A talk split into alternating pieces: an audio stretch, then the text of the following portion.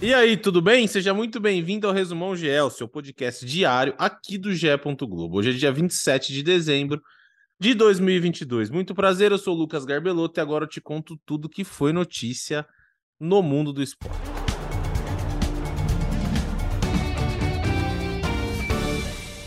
O atacante Yuri Alberto, de 21 anos, vai assinar contrato com o Timão, com o Corinthians, por cinco temporadas, o tempo máximo permitido por lei. Em paralelo ao acordo da troca com o Zenit da Rússia, o Corinthians acerta detalhes contratuais com o Yuri. A negociação com o jogador já está avançada, restando apenas algumas definições com o time russo. O clube russo receberá o zagueiro Robert Renan e o meio-campista Duqueiroz para liberar Yuri Alberto. O primeiro deve deixar o Corinthians já no início de 2023, enquanto o segundo deve permanecer no Brasil até o meio da próxima temporada. Abel Ferreira do Palmeiras concorre ao prêmio de melhor técnico do mundo em 2022 pela Federação Internacional de História e Estatística do Futebol. O vencedor deve ser anunciado no início de janeiro. É a segunda vez que o português concorre ao prêmio. Em 2021, quando também foi indicado, o vencedor foi o alemão Thomas Tuchel. Dos técnicos tiveram em clubes brasileiros em 2022, Dorival Júnior e Felipão também concorrem ao prêmio. Outros nomes mais conhecidos são o Carlo Ancelotti, técnico do Real Madrid, o Pep Guardiola do Manchester City e Jürgen Klopp, técnico do Liverpool.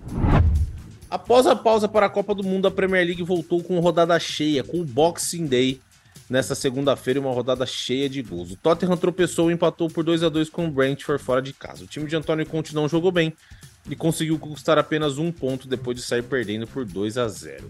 Com o empate, o Tottenham chegou aos 30 pontos e está na quarta colocação do campeonato inglês, enquanto o Brentford está com 20 pontos e é o décimo. Neste Boxing Day também tivemos alguns brasileiros destacando. O Newcastle bateu o Leicester por 3 a 0 com assistência de Bruno Guimarães e gol de Joelito.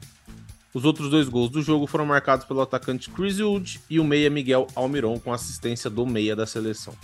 Com o resultado, a equipe vai dormir na vice-liderança da Premier League com 33 pontos, atrás apenas do Arsenal. E o Arsenal voltou também ao batente após a pausa da Copa e segue com um ótimo ritmo. Né? Segunda-feira, os Gunners venceram o West Ham em casa de virada por 3 a 1 Gabriel Martinelli marcou um dos gols do time que vai virar o ano líder da Premier League.